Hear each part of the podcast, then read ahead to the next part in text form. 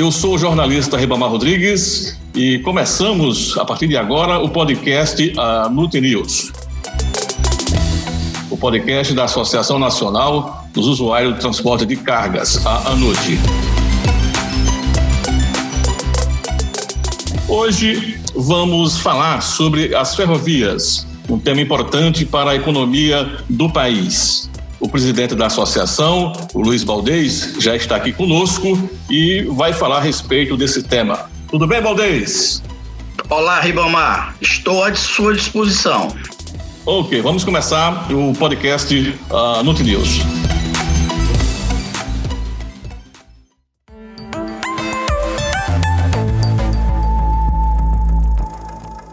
Valdez, a primeira pergunta é a seguinte: recentemente, o presidente Bolsonaro fez o lançamento da construção de um trecho ferroviário de 18 quilômetros no estado da Bahia. Por outro lado, a atual malha tem 18 mil quilômetros de vias abandonadas. Como você avalia essa situação? Ibama, esse é um dos aspectos que precisam ser equacionados para a malha ferroviária brasileira. Inaugurar trechos construir novos trechos, são itens importantes da agenda do governo e que, para nós usuários, também é muito importante. A gente precisa de mais ferrovias no Brasil.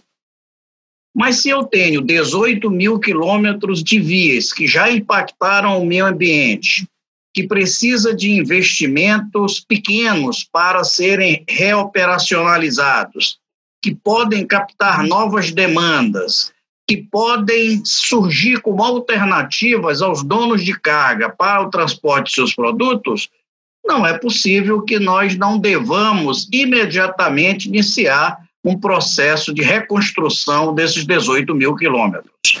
Eu quero lembrar que eh, nos anos 90, quando a ferrovia foi privatizada, eh, foram concessionados 30 mil quilômetros de via. Hoje só tem plenamente em operação 12 mil quilômetros. Ou seja, 18 mil quilômetros estão abandonados ou com baixa utilização. Então, nós não podemos perder este patrimônio público. É preciso iniciar imediatamente a reconstrução desses trechos e uma oferta maior de transporte para os usuários de carga deste país. Baldez, Diante dessa sua exposição, quais as proposições da ANUT para resolver essa questão? Este tema tem sido muito trabalhado e discutido no âmbito dos nossos associados. Daí a importância para todos nós. Em agosto passado, nós encaminhamos um ofício ao Ministério da Infraestrutura demonstrando a nossa preocupação e propondo alternativas para a solução dos trechos abandonados. Estes trechos poderiam ser classificados como pequenos trechos, curtos trechos, que na terminologia internacional se chama de short lines. Para se avançar nesse tema, nós sugerimos primeiro uma decisão política do governo de que dá prioridade à solução desse problema. Portanto, o governo, através do presidente da República, deveria publicar um decreto instituindo o programa de revitalização dos trechos abandonados, essas short lines. A partir desta decisão política, o mercado iria saber que o governo irá apoiar todos os investimentos necessários para a recuperação e operacionalização destes trechos.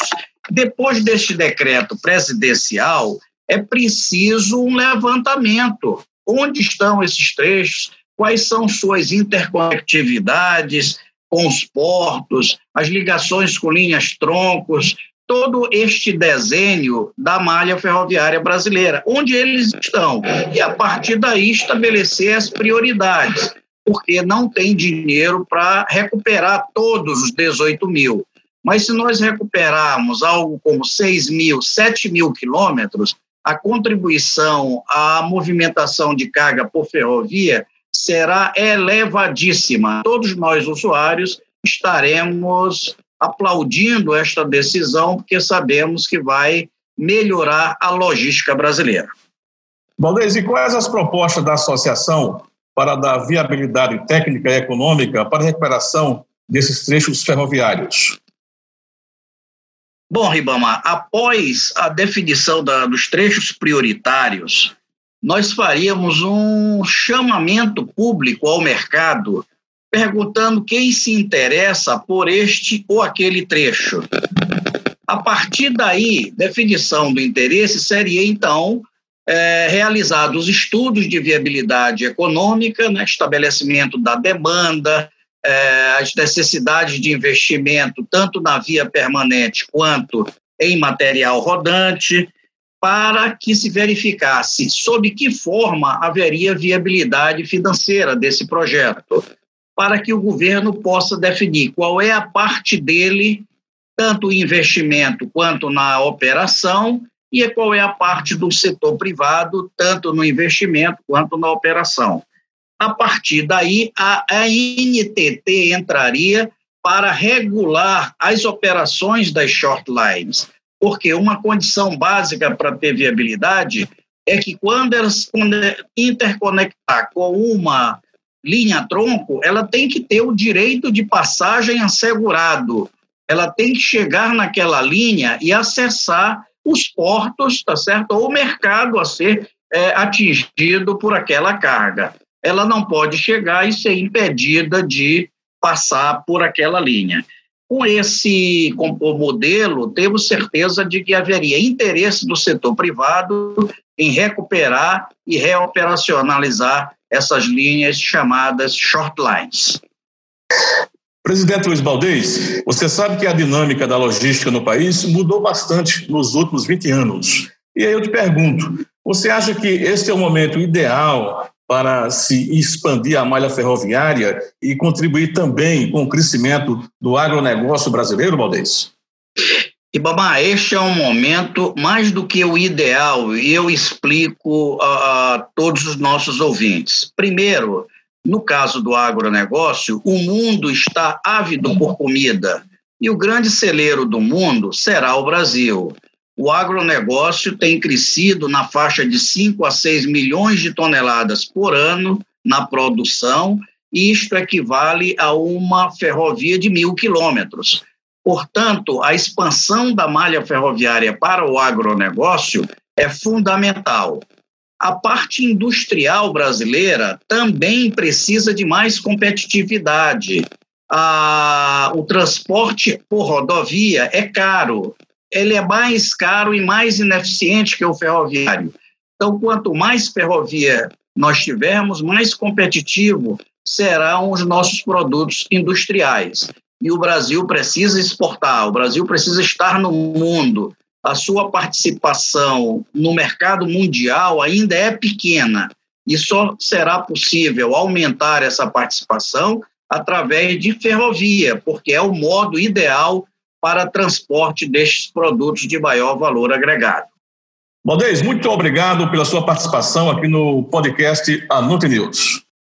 Obrigado, Ribamar, estou à disposição e na próxima semana nós vamos abordar novos temas para os nossos ouvintes.